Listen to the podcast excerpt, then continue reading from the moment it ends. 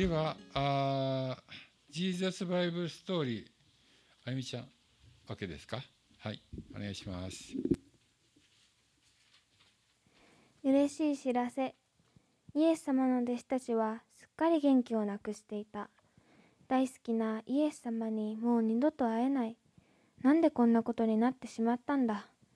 イエス様は救い主じゃなかったのか？王である神様が約束されたはずなのに、こんな結末になるなんて。そんな風に思っていた弟子たちは分かっていなかった。結末はまだ来ていないということ。イエス様が亡くなって3日目の夜明け前、地面がぐらぐらと揺れた。神様に送られた天使を見て、見張りの兵士たちは恐ろしさのあまり青ざめて地面に突っ伏した。天使はいとも軽々とお墓の前の石を転がして、その上にちょこんと座って何かを待っていた。ようやく夜が明ける頃、マグダラのマリアと他に何人かの女の人たちがイエス様の体をきれいに洗おうと思ってやってきた。朝の光がオリーブの木々の間から斜めに差し込み、青々とした葉っぱの上の夜露の雫をキラキラと照らした。まるであちこちに散らばった涙の雫のよう。女の人たちは静かに丘の小道を行き、オリーブの林を抜け、お墓にたどり着いた。すると蓋をしていたあの重い石はなく入り口は開け離れている。恐る恐る中の暗闇を覗いてみた。どうしたんだろう。どんなに目を凝らしてみてもイエス様の体が見当たらない。驚いている女の人たちにさらに追い打ちをかけるようにまるで雷でできているかと思われるような衣をまとった眩しく光り輝く人が近づいてきた。怖がらなくてもいいのですよ。天使が言った。でも、どうしてそんなことできる？思わずみんな悲鳴を上げた。構わずに天使は続けた。どうしてこんなところにいるんです？これはお墓で、ここは死んだところ、死んだ人がいるところでしょ？女の人たちは開いた口が塞がらなかった。イエス様はもう死んではいません。よみがえられたのですよ。これを聞いた女の人たちは嬉しさのあまり飛び上がった。天使はそんな彼女たちの喜びを見て思わず笑った。まるで悪い夢から覚めた子供たちみたいだったから。他の人たちは急いで家に帰ったけれどマリアは少し残った。どうしてこんなことが？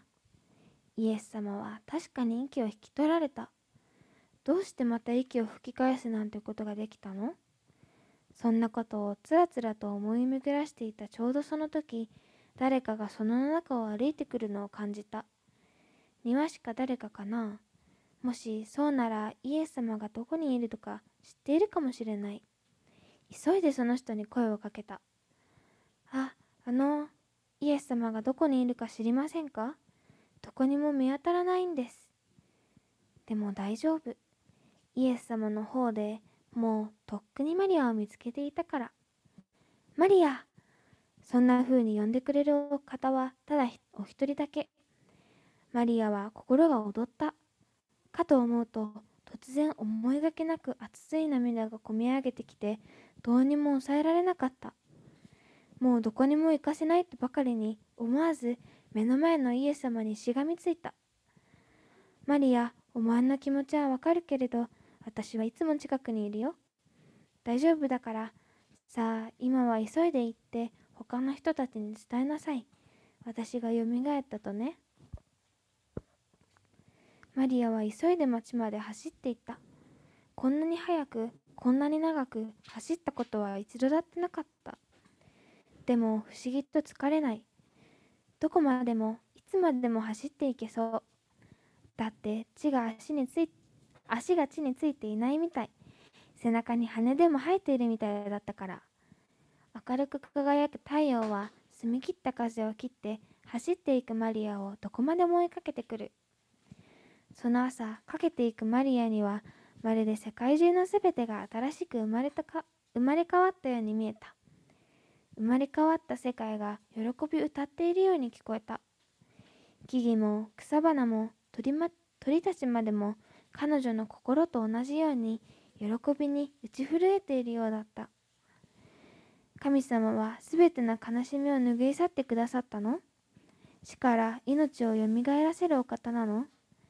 とにかく弟子たちにこのことを知らせないときっと信じられないほど驚くわマリアは思ったそう彼女の思った通りだった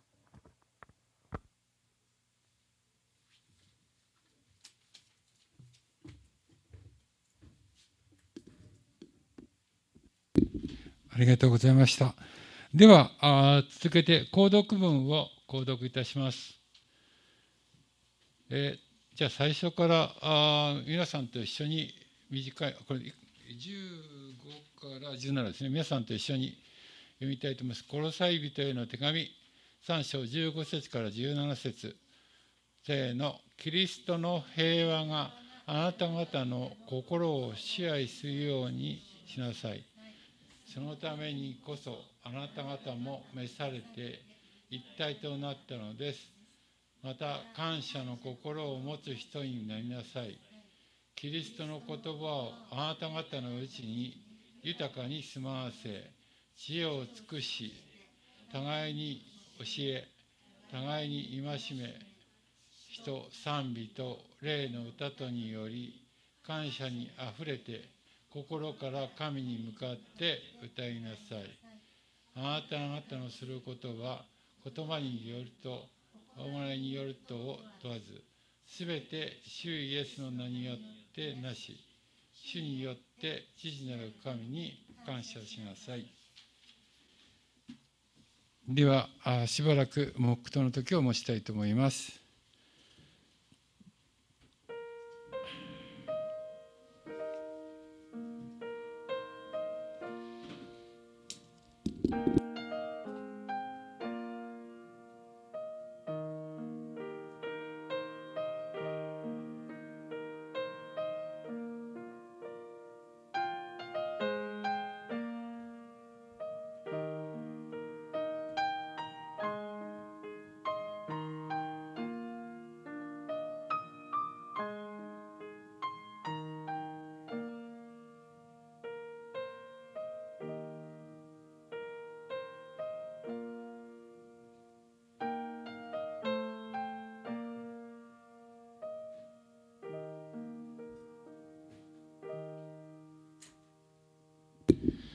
では黙祷そこまでしていただいて、えー、本日の聖書のメッセージの箇所を朗読させていただきます。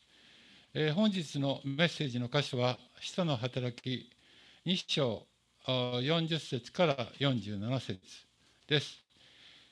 えー、ペテロはこの他にも多くの言葉を持って証しをし、この曲がった時代から救われなさいと言って彼らに進めた。そこで彼らの彼の言葉を受け入れた者はバプテスマバプテスマを受けた。その日3000人ほどが弟子に加えられた。そして彼らは人たちの教えを固く守り交わりをしパンを裂き祈りをしていた。そして一同の心に恐れが生じ人たちによって多くの試技と印が行われた。信者となった者たちは皆一緒にいて一切のものを共有していた。そして資産や持ち物を売ってそれぞれの必要に応じてみんなに分配していた。そして毎日心を一つにして宮に集まり家でパンを裂き喜びと真心を持って食事を共にし神を賛美しすべてのために好意を持たれた主も毎日救われる人々を仲間に加えてくださった、えー、本日のメッセージのお題は日本の教会はこれだ。では皆さんおはようございます。やっとこれできるようになりました。あのちょっと私の方で、えーまあ、紹介したいことっていうかいくつかありますけど、えっと、私は今、まあ、先ほど障害代表っていうのは出ましたけどあ、まあ、ごめんなさい。これでですね、えー、やってるんですけど、どういうことかっていうと、私は本当にたくさんのミーティング出てます。えー、先週、水、木、金とね、えー、400、500人のズームミーティングに参加しました。すごかったです。で、またこれはジェカの牧師とか宣教師の集まりですよね。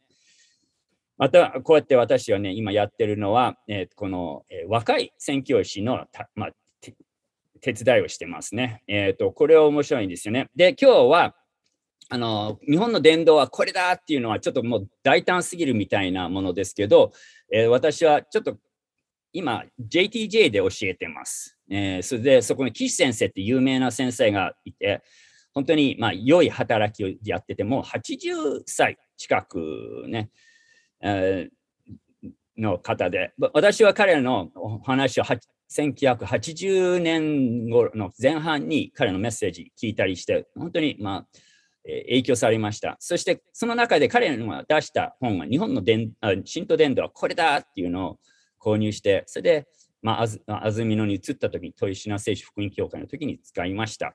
また来てもらったこともあるんですね。えー、彼は、えーとまあ、伝道メッセージをしてくださってよかったです。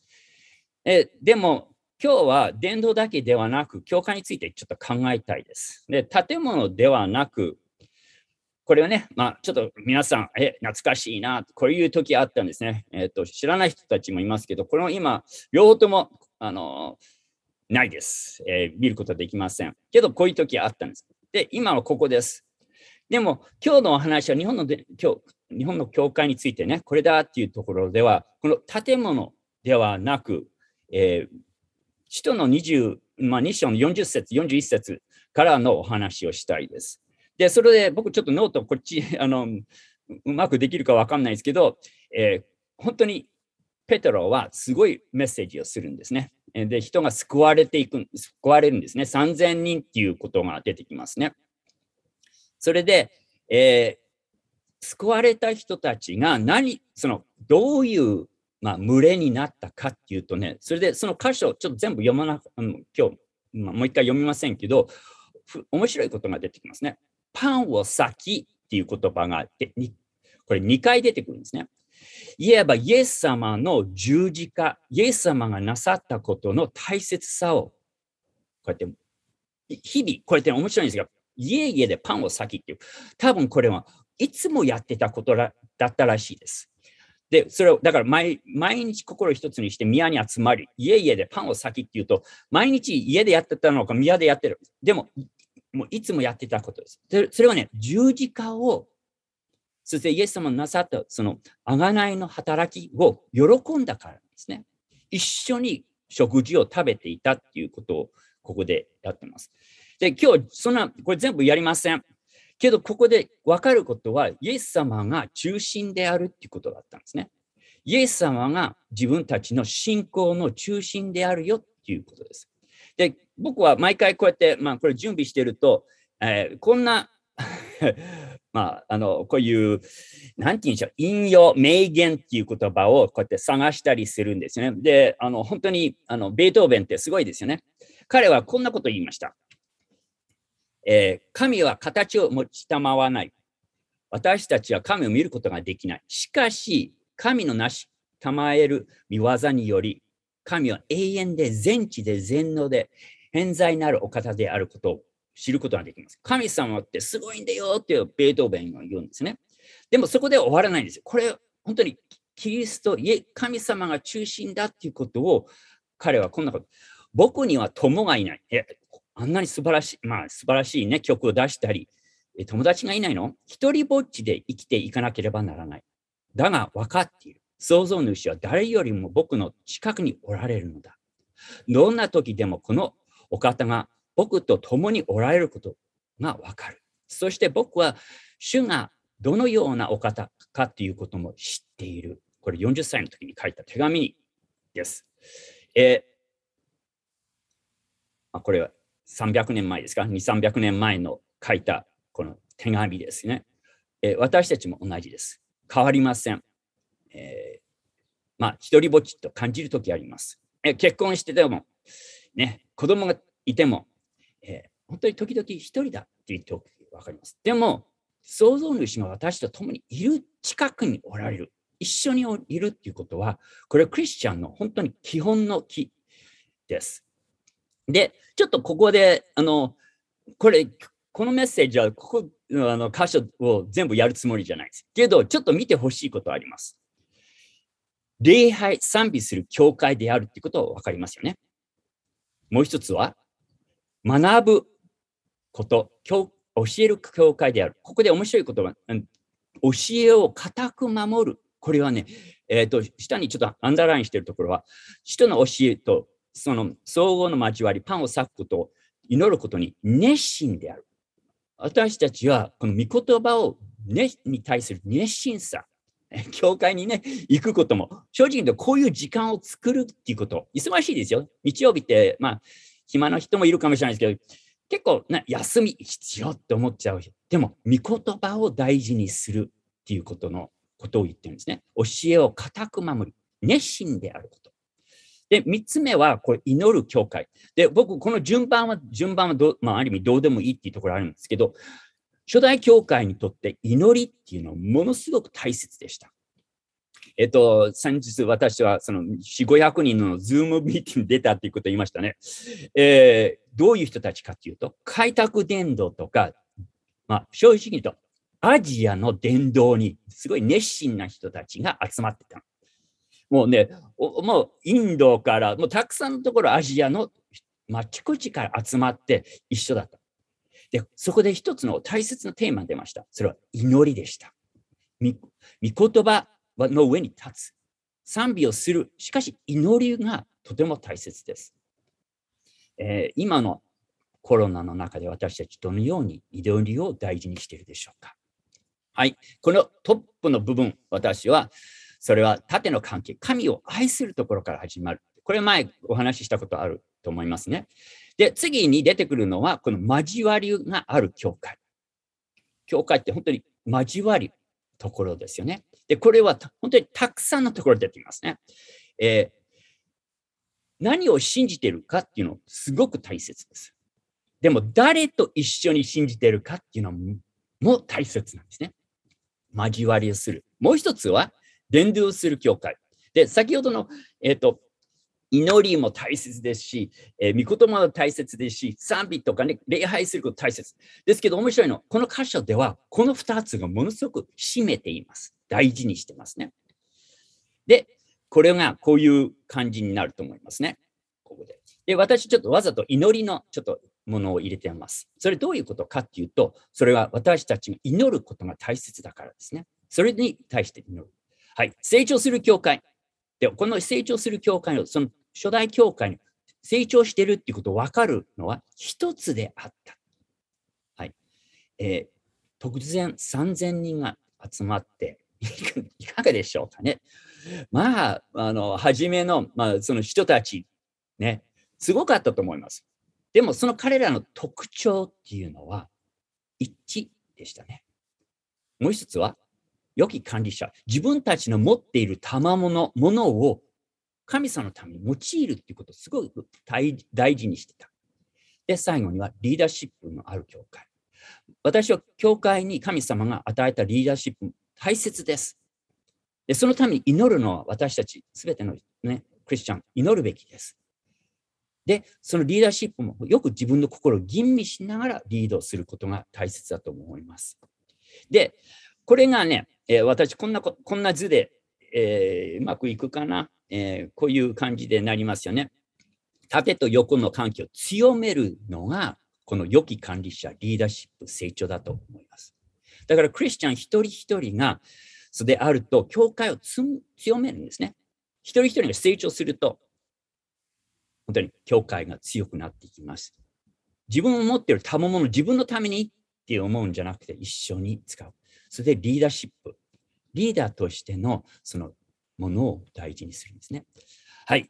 これはね、私は、教会は一輪車みたいな感じだと思うんですね。教会、ある程度乗れる、動ける、活躍できる。まあ、ゲイができますよね。えー、教会僕ダメって言ってるんじゃなくて、でもある程度の動けるんですよね。けどね、面白いのは、これがまあ、全部こうやってうまくいってる時です。けど、時々こんなことになったりするんですね。教会がこの傾く強調点が教える会、御言葉による成長を強調する。だから、まあ、頭でっかちっていう言葉がいいのかわかんないですけど、教えることがだけが大切。教えること大切です。それが第一ポイントのあのものでしたね。教会の少しその、まあ、強さ、熱心であった。でも教えることだけがある教会が大事にします。もう一つは、こんな教会です。交わる、内向きな教会。これが教会、会って集まるっていうことが大事にする。けど、どうですか？一輪車はこんなちょっと傾いてたタイヤだったらどうなりますか？あまり動動きませんね、うん。どこも行けません。えー、まあ、一輪車乗るだけでも大変なのに、このちょっと傾いたりしてたらうまくいきませんね。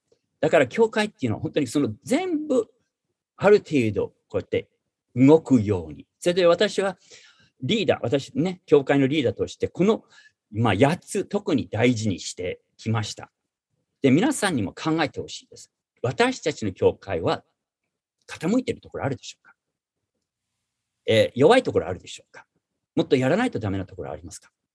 ちょっと僕はこれ、まあ、反省っていう言葉がいいかわかんないですけど、えー、ダビデさんが来るようになった時に、私たちちょっと祈り弱かったと思うんですね。高野命教会。でも、それダビデさんがものすごく強くしてくださったと思います。よかったです。祈る教会が大切です。それは私たちがちょっと、えー、考えないと、それ特にリーダーとして、また教会員として祈ること、考えることが大切だと思います。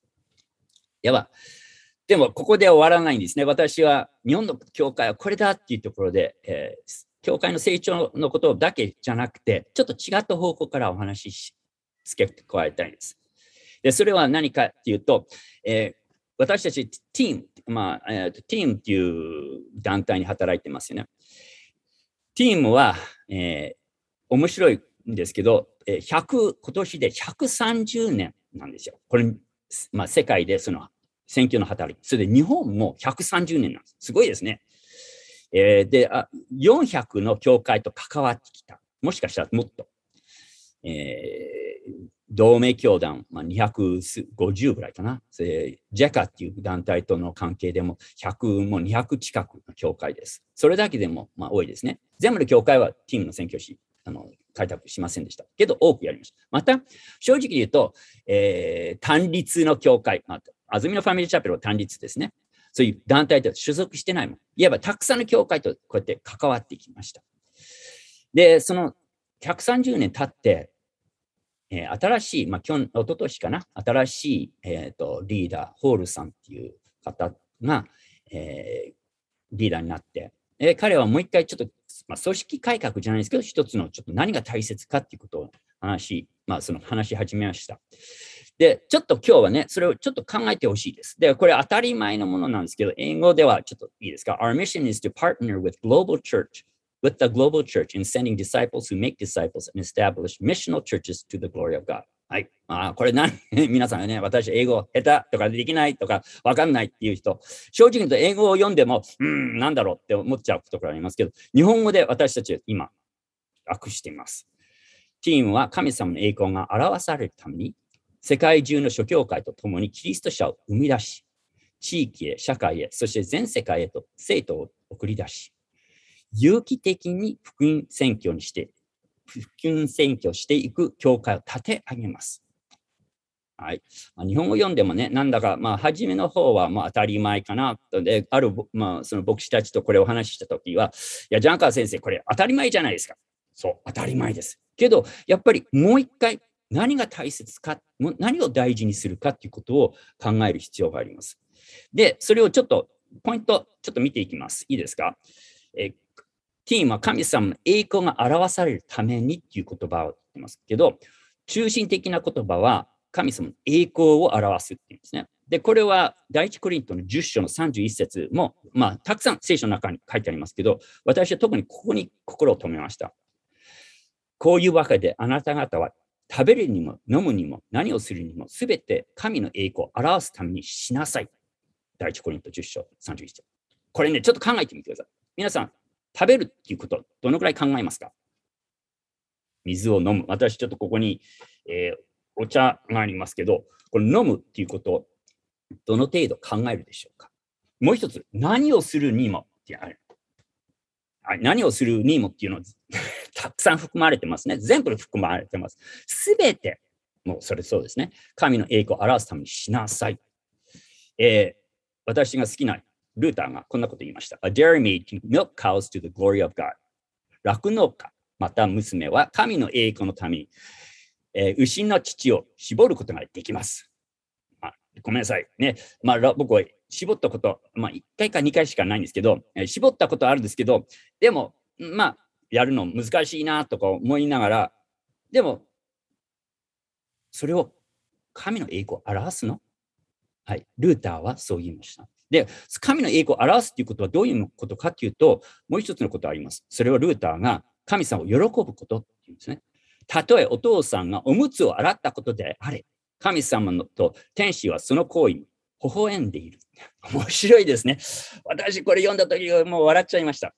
えー、私、おむつを洗ったことないんですけど、でもおむつを変えたことたくさんあります。えー、もう大変でした。1回目やった時もう吐くかなとか、ね、もう大変でした。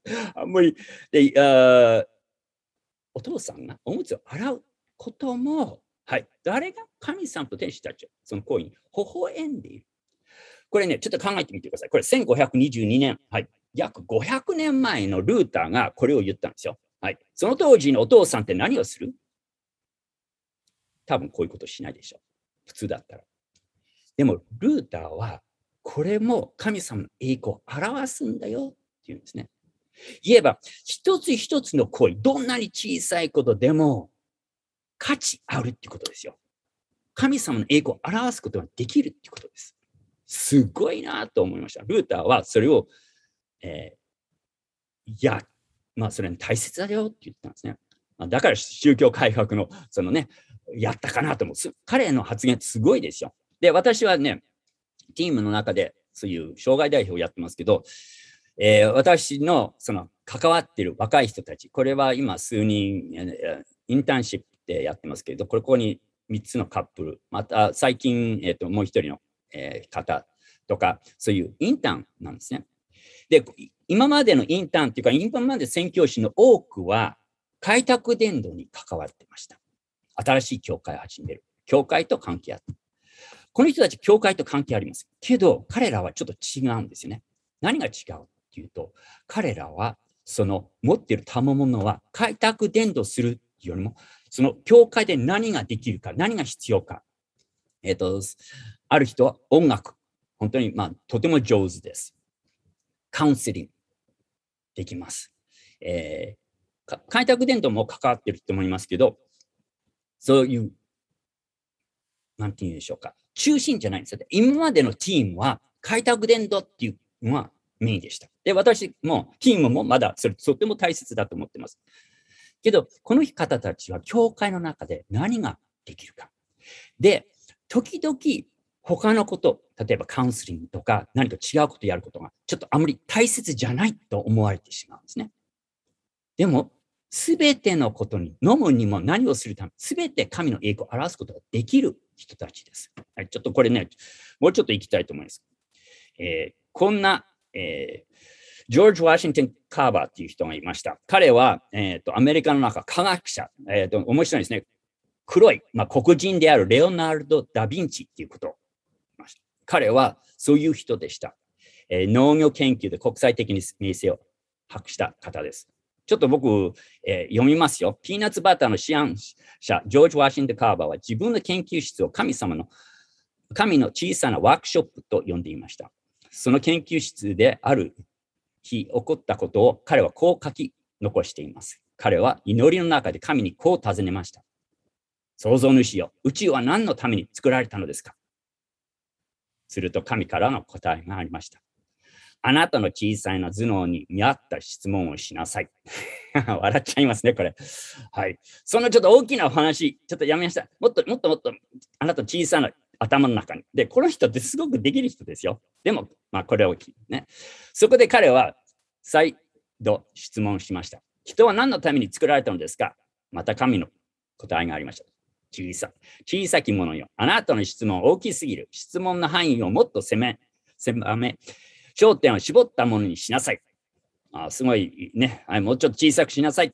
そこでカーバーは質問の範囲を狭め、こう尋ねました。では、想像主よ。ピーナッツは何のために作られたんですか？はい、ピーナッツですね。あんなちっちゃいもんね。それは良い質問だという答えが返ってきました。それをきっかけにジョージ・ワシントン・カーバーは、当時安っぽく、ね、見られてしか、あごめん、しか見られていなかったピーナッツについて300以上の使用法を発見するようになりました。はい。この人はクリスチャンでした。彼はピーナッツ。あのピーナッツに対してこすごい研究したんです。で、本当にそのピーナッツのその、えー、力っていうのを彼は、えー、発見することができました。クリスチャンとしてそれをできました。えー、私はちょっとね、あの、一人の、えー、一緒にこうやって新しい選挙をして、ルーク・スタンドリッジっていう若い選挙をします。もうまだ20代ですね。彼は、えー、バク転っていう、とか、そういうたくさんの、えー、映画の音楽コン,、まあ、コンポーザー、あのこのお林勇気はそのバク転っていうか、また他にたくさんのものにのコンポーザーです。このスタンドレッジさんは彼の下でっていうか、一緒に働いています。宣教師です。えー、トップクラス、日本のトップクラスの人で、と一緒にやってます。でも彼、このスタンドリッジさんの願いは何ですか？まあ、これ、こういうことをやってます。この、この今見せてるインフィニティトラッシュ、ストラッシュっていうんですか？ドラゴンクエストのその曲、彼、このスタンドリッジさんが作ったんですね。えー、で、それは、まあ、ね、映画とかそういうテレビで使われるようなものですよね。でも、ルークさんの願いは何ですか？自分が持ってるその賜物を神様の栄光を表すため。日本の中にです、まあ、新しい曲とか、日本にあるものをどのようにすればもっとよくできるか、どのように手伝うことができる、手伝うことができるかっていうのを考えています。彼は持っているその賜物を神の栄光を表したいんですね。私たちみんなそうできるんじゃないでしょうか。自分が持っているものを神様、どのようにこれをあなたの栄光を表すことができますかはい。二つ目のポイントがあります。ここで、世界中の諸教会と共にキリスト者を生み出すっていう。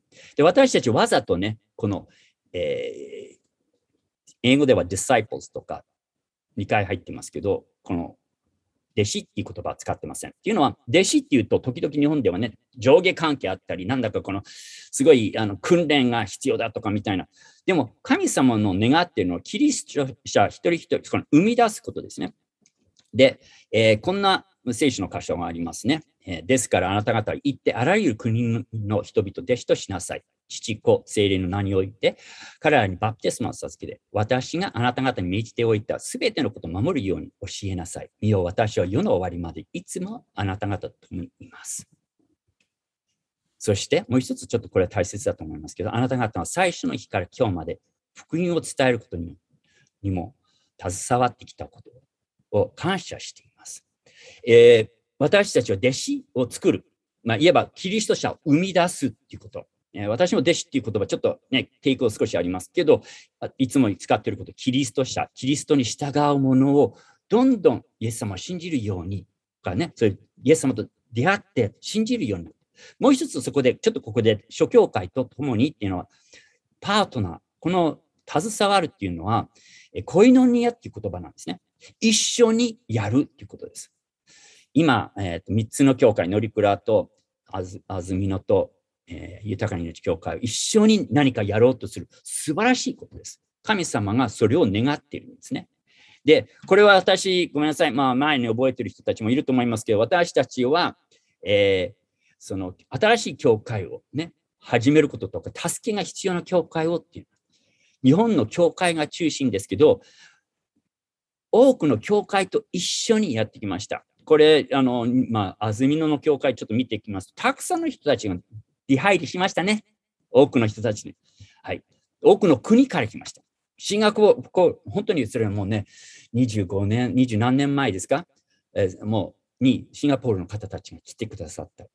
それをきっかけに、韓国とか、えー、そういうねア、アメリカとかカナダまあ、私たちと一緒にやる。自分たちが上とかできるとかそういうことじゃなく一緒にやるっていうことですね。で、願ってるのは新しい教会を生み出し、また助けたりして、そして次の教会、その、を始める。っていう、始めるまたは助けることだと。教会が教会を生み出す。いわば一緒にやっていくっていうことの大切さ。で、先日、その僕400、500人の人たちとズームやってるのは面白かったです。っていうのは、この、その一緒に集まってる人たちは、まあ、肌の色はたくさんもう様々です。教会の色も、色って言ったら背景も全然違ってたんです。面白かったですよ。長老派からカリスマ的な、もうたくさんの人たちが一緒に神様、これから私たちこの世界で、このアジアで何ができますか？一緒にやることの大切さ。えー、これはちょっと大切なポイントですけど、えー、ちょっと続けていきたいです。地域へ、社会へと、そして全世界の、え、ー、と、生徒送り出し。はいまあ、キリスト者でもいいと思います。この送り出すことですね。で、一あの一行の一緒のはずです。聖霊があなた方との上に臨むとき、あなた方は力を受けます。そしてエルサレム、ユダヤ、サマリアの全土、さらに地の果てまで私の証人となります。神様の願いはこれです。全世界に地の果てまでっていうことですね。はい。私はちょっとこれ振り返ってて、えー、父が、まあ、松本平で、えー、6つの教会を助けたり、始めたりしました。で、えー、松本の中でも3つ今ありますね。まあ、2つは、えー、聖書福音教会と豊かな命教会、そして乗鞍とありますね。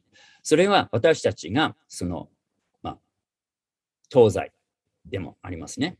で、私はね、この一緒にやることの大切さ。正直言うと乗りくらってもう本当に、まあ、僻地って言われ、ちょっと怒られ、怒られちゃうんです。本当に田舎です。大変です。私はちょっと皆さんに進めたいこと。乗りくらのためにどの程度祈ってますか？励ましてますか？何ができるか考えてますか？ぜひ祈ってほしいです。で、宮佐村からね、来て、また、松代、そして、木曽福島とか、えー、多分他のところもからも今日は参加していると思います。私たちは一緒に祈り、一緒に働き、一緒に御言葉を聞きながら、神様、私たちは何してほしいですか？っていうことを考える必要があると思います。はい。では、えー、これが私たちがやるべきことだと思いますね。でも、ここでちょっと僕、付け加えたいことあります。神を賛美し、民全体から好意を持たれていた。主は毎日救われる人々を加えて一つにしてくださった。えー、正直に言うと、豊かな命協会、初めに行った時に、ちょっとしょぼんとしてたかなっていう感じします。ちょっとね、えー、あ教会に来る人たちも少なかった、まあ少な悪くなかったですけど、でも少なかったですね。で、途中からこれ人が加わったりして、駐車場が必要になりました。で、まあ、本当に神様の大きな、えー、まあ、憐れみで隣のところを買うことできました。でもそれだけで足りなくなっちゃったんですね。で、私はその地域の皆さん、まあ、こうやって、まあ、顔見知りになるっていうか、知り始めたので、その、まあ、ちょっと尋ねたんですね、何件か。どっか駐車場借りることできませんか？どうでしょうか？っていう感じでね、あの、聞 き回ったんですね。で、ある日、あの、その、ちょっと、えー、今、まあ、郵便局のちょっと前にあったところに、こうやって行こう、まあ、その、その、地主さんっていうんでしょうか？と話しに行ったときに、その方は私にこんなこと言ったんですね。ジャンカー先生、え、教会元気になりましたね？って言われたんですね。はい。まだ教会入ったことないですよ。でも、何かが変わってるのは彼らが見てた。だから、ここに神を賛美し、民全体、これね、クリスチャンじゃない人たちから好意を持たれていたっていうことです。いわば、外の人たちは見てるんですよね。私たちの教会を。で、私はちょっとこれ投げかけたいことあります。で、これ僕も皆さんだけじゃなくて他の方にも同じことしてます。もし私たちの教会がいなくなったら地域で、あれ、残念だねと思うでしょうか？教会は私たちはどういう影響、どういう働きをしているのか。民全体から好意を持たれていたっていう。ただ何か教会の、なんだね、ここで満足するんじゃなくて、私たち集まってる。すごいねとか、人がね、時々救われる。うん、嬉しいね。だけじゃなくて、周りの人たちがその教会についてどう思っているか。それはね、私たちはそれに気にかける、なんて言うんでしょうか。そのために生きてるんじゃないんですよ。神の栄光のために生きてる。けど、やっぱり神様の栄光を表しているときは、周りの人たちがそれ分かるようになるはずです。で、今日ちょっとそれを3つ、あの最後のポイント、有機的にせ、えー、福音宣教していく教会を立て上げます。これね、難しいですね。有機的にっていう。これはね、生き生きとしていくと。それで、あの、これ、あの、私たちこれ言葉選んだ時が、考えてた時には、あの、例えば三菱とか、そういうある会社が有機的にっていう何かこうやって会社、これ、まあ、組織改革したらしいですね。その使った言葉、この言葉でした。っていうのは、私たちは、それでこれ、他の牧師ちょっと話したら、ジャンカー先生、これ難しいですよとかね、有機的っていうとオーガニックっていう言葉ですから、えー、ちょっとなんだかナチュラルなもの。ナチュラルなものも大切です。でも、生き生きしてるっていうことですね。生きているっていうことです。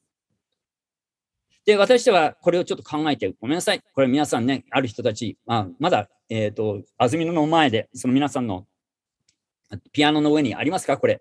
まあ、これちょっと、あの、豊かな命協会に使ったものですけど、神を愛しているので、一人一人が神様と親しい関係ができるように。救いの確信、神様との親しい関係。二つ目は、神を愛しているの聖書的、福音的信仰、キリストの弟子を大事にする。まあ、これは参加する教会員っていうのをね、私たちは大事にしてますよ。これは土台です。御言葉です。御言葉が私たちの信仰をこうやって強くするんですね。御言葉に基づいたものです。で、この土台がしっかりしてなければ、その建物ができちんとなりません。で、これを僕はちょっと建物的なものですね。人は愛しているので時代に適応しリードする。福音に対して妥協は絶対しないっていうことですね。で、四つ目、人を愛しているので家族を大切にするように。これね、信仰の家族、自分の家族、救われてない家族って僕はまだイエス様を信じてない人たちたくさんいます。その熱心に祈る。それ最後には人を愛しているので、複数の男性のリーダーシップを中心にするように。ね、で私、これね、なんだか男男性が大切で女性が大切、それを僕言ってなくて、男性がしっかりしなさいっていう逆に言いたいです。で、先日のそのゼミで出てるのは、すごくこれ面白かったです。これアジアの教会ですよ。アジアの教会では、そういう、特にまあ、あの、ある国では、女性を、その、差別するというか、軽蔑するようなところが多いです。っていうのは、それは社会の中で。まあ、例えば、ヒンズー教とか、えー、イスラム教は女性の地位をすごく見下げる。で、今回のお話の中で、このあのインド人とかマレー人とか、まあ、インドネシアの方たちとかがお話しして、彼らはその私たち男性がしっかりしないとダメですよっていうの。妻を、だからエペソ5章をこうやって強調してたの。妻を愛すること大切ですよ。どのように妻を愛してますかね、あえー、ね、よく男性男性は、ね、私を尊敬しなさいとか言っちゃうんですけど、聖書の中では、ね、それを尊敬してければしてほしければ、その妻を愛しなさい。大切にしなさい。っていうんですね。え、日本の教会でどうでしょうか？で私はここでね、大切なもん。その土台がしっかりしてると、その教会が、と、そういう、まあ、中心的な柱がしっかりしてると、教会、その教会が続くんですね。で、先日、これ、ちょっとすごい寂しいお話でしたけど、えー、あるまあ、この何階建てでしょうね、十十何階建ての建物、突然、この、まあ、見える、ここに見えるような分、これ突然壊れちゃったんですね。で、それを、えー、数年、もうは、初めの方からこれ問題あるんじゃないかなって言われて、で、その、これ、ぺっちゃんこになったんですね。多分150人以上の人たちが亡くなったでしょう。で、えー、すごい寂しい話ですね。でもその話で僕見てて、それがしっかりした土台がなかった。また建てるときにしっかりしていなかったから、こうやって壊れちゃったんですね。教会はいかがでしょうか？はい。次の3つのポイントは、これはもっと選挙的なものです。で、僕はここ時間たくさんつけません、使いませんけど、これは影響という言葉がいいと思います。特に神様を愛しているので、その地域と関わり、インパクト、インパクトを残すようになる。地の塩、世の光になると。で、私はちょっとこれを、えー、最後に、まあ、最後っていうのポイントで言いたいですけど、えー、このえー、面白いお話これ先週の日曜日のメッセージ、私はこの方、ウェス・デイモンっていう人の証を聞きました。えー、彼のお話はコーヒー豆のお話っていうことで、で、ちょっと僕こうやって読みますけど、デイモン・ウェストはダラス、テキサスの裕福な家の強盗として1億円以上の品を盗み、いずれ捕まり、65年の刑を勧告されました。生まれと育ちは良かったですが、クリスチャンの影響あったらしいです。でも、で成功の後、いわば大学行って、それも本当にあのニューヨークでそのトップクラスのものをやったりして、でも麻薬の奴隷となり、犯罪に走りました。刑務所に入り、どん底を味わいながら、一人の黒人の囚人と出会い、こう言われました。ウェスト、刑務所は本当につらい、難しい。沸いてるお湯のようだ。お前はここにいる間、人参、卵、またはコーヒー豆のどちらかになる。人参はお湯に入れると柔らかくなり、ちょっとした衝撃で形が崩れる、壊れる。卵はお湯に入れると柔らかい中身が硬くなる。コーヒー豆はお湯に入れるとそのお湯を影響するようになる。自分が変わらないが味を残していく。これはちょっと説明していきます。で、お前はどれになるのかっていうその黒人の人に言われたらしいです。はい。人参はお湯に入れると柔らかくなり、ちょっとした衝撃で形が壊れる。刑務所の難しい環境に入り、難しい中で自分を失い、ギャングや悪い影響によって何もなくなる。で私、ここに人生も同じことを言えるんでしょう。私たちの周りに影響されるのかなっていうことを考えさせられました。卵、お湯に入れると柔らかい、中身が硬くなる。刑務所の難しい環境の中で自分を守ろうとして自分を硬くしてしまう人。ここも人生でこう言えるでしょう。私たちは自分を硬く保ち、防具を立て何もしない人になるのか。いわばもう硬くなってしまう刑務所ってね。コーヒー豆をお湯に入れたとき、そのお湯は影響するように、お湯を影響するようになる。自分が変わらないが味を残します。同じ刑務所の難しい環境の中、その環境を変え、影響していく人のことを、このコーヒー豆って言うんですね。ウェストはそれを選びました。時々、人参になりそうな時、卵になりそうな時がありましたが、彼はキリストによって変えられ、そして刑務所を変えたそうです。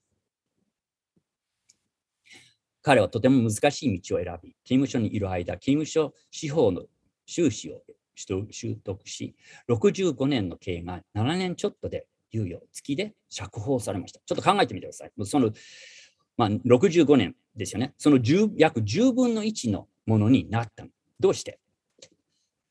こういうの人で僕ちょっと、あ、どうして？ってそれはちょっと後で答えます。コーヒーの好きな人が分かっていますが、コーヒー豆だけではありま、あ周りああ、美味しくあ、美味しいコーヒーができません。コーヒーはロスト、焙煎され、グラインダーで粉にされ、そして湯が加わります。美味しいコーヒーは火と粉にならなければなりません。人生もそうではないでしょうか。ウェストさんの刑務所の試練はすごかったらしいですが、彼はそれを見事に取りました。彼はその経験を通して弁護士事務所で働くようになった。終わってね、これ出た時、大学の非常勤先生になったり、これヒューストン大学のところですね。多くの刑務所でキリストにある神様の香りが放っています。で、それが私が先週のメッセージを聞彼のメッセージを聞いた。すごかったです。彼のメッセージは、イエス様と出会って私は変えられたんですよ。で、私はコーヒー豆になったっていうんですね。それはどこから始まったと言いますと、お母さんの信仰の助言とキリストと出会ったことで。そして毎日の決断でした。これちょっと見てください。神様あなたのために何をしてほしいですか？それをできるように助けてくださいと。これはね、彼は毎朝、ね、起きるとき、神様何をしてほしいですか？そしてそれをできるように助けてくださいっていうんですね。祈るんですね。で、毎日笑顔で生きていく、周りのの同じような心、えー、その志を持っている囚人、人が友となるように目指しました。彼は、この、よし、私はどんなことあっても笑顔で物事をやろうと。で、面白いんですよ。初めのね、ね数ヶ月は、彼はね、30か40の喧嘩に入ったっていう、喧嘩あったっていうんですよ。30か40。えー、白人との喧嘩、黒人との喧嘩、他の人たち、もうね、ボロボロだったっていうんですね。でも、その中で自分が笑顔を持って生きるっていうことです。神様を中心にした自分の世界をコーヒー豆のように影響したキリスト者です。皆さんはどういうコーヒー豆ですか？すごい考えさせられました。そして彼はそのある本出して、私たちそれを見て、ちょっと見えるかわかんないですけど、私は子供と大人用のこのコーヒー瓶のものを Amazon で買いました。えー、子供と大人として見る。で、これ私は、私たちはどういう地域に対してどういう影響を持っているんでしょうこの世の中でどういう教会を立てているんでしょうどういう、この教会がここにいてよかったと思うような教会を立てているでしょうか影響しているでしょうか私はちょっと反省することがあります。えー、2つのことですけど、1つはそのもっとインパクトを残すことの大切さと、もう1つはね、世界選挙です。私たちはどのようにこれから日本だけじゃなくて世界をに対して宣教師送ることができるか、選挙の働きできるか考えています。はい。私たちはこれを見てて、この、ちょっとこれを僕、この自転車っていう交通手段、まあね、東京多いですね。えー、スピードが出る。結構小回りがつく。教会のは前輪かなと僕は思います。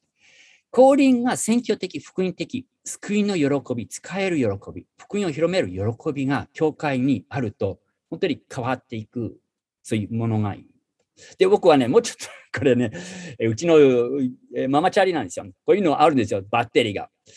で、私はこれがね、大切だと思うんです。えやっててね、もうね、あの、私よりも体が小さくて、えー、あの、なんていうんですか、まあ、なんだかちょっと弱そうな人でも、このバッテリーがついてる自転車に乗ってると、スーッと行くんですね。すごいな、スピード。これ、あの、毎日のように、えっ、ー、と、子供を幼稚園に送り迎えしてたときに、このあ、こういう自転車を使いましたけど、本当に、まあ、力がそこにあるんですね。で、それは私は、教会は、その祈りは暖炉で、精霊の働きの原動力だと思います。自分たちで頑張るっていうことじゃなくて、神様、何をしたらいいでしょうか？で、僕、これでずっとね、この祈りの姿勢をここで入れてます。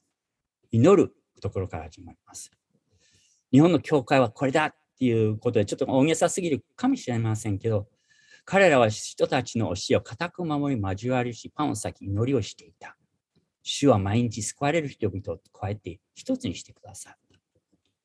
主よ、あなたの教会をお立てください。お祈りします。天の父様、今日は御言葉感謝します。えー、たくさん言いたいことあります。えー、本当のこと言うとみんなのこうやって、まあ、一緒に礼拝したいし、メッセージしたかったですけど、こういう機会感謝します。どうか私たちを、この教会、一つ一つの教会、日本の教会、あなたに用いられるようにお願いします。えー、私は、えいいこと聞いてます。本当にあなたが、休みの松本で、え乗鞍で良い働きをしていると確信しています。一緒にやろうとしていること、嬉しいです。死をどうかするようあなたが用いてください。御言葉、救い、本当にそれが揺るがないです。それが土台です。その上に私たちの信仰、この教会はどういう教会になるのか、何をするのか、もう一回考える、振り返る時となるようにお願いします。イエス様に何をってお祈りします。アーメン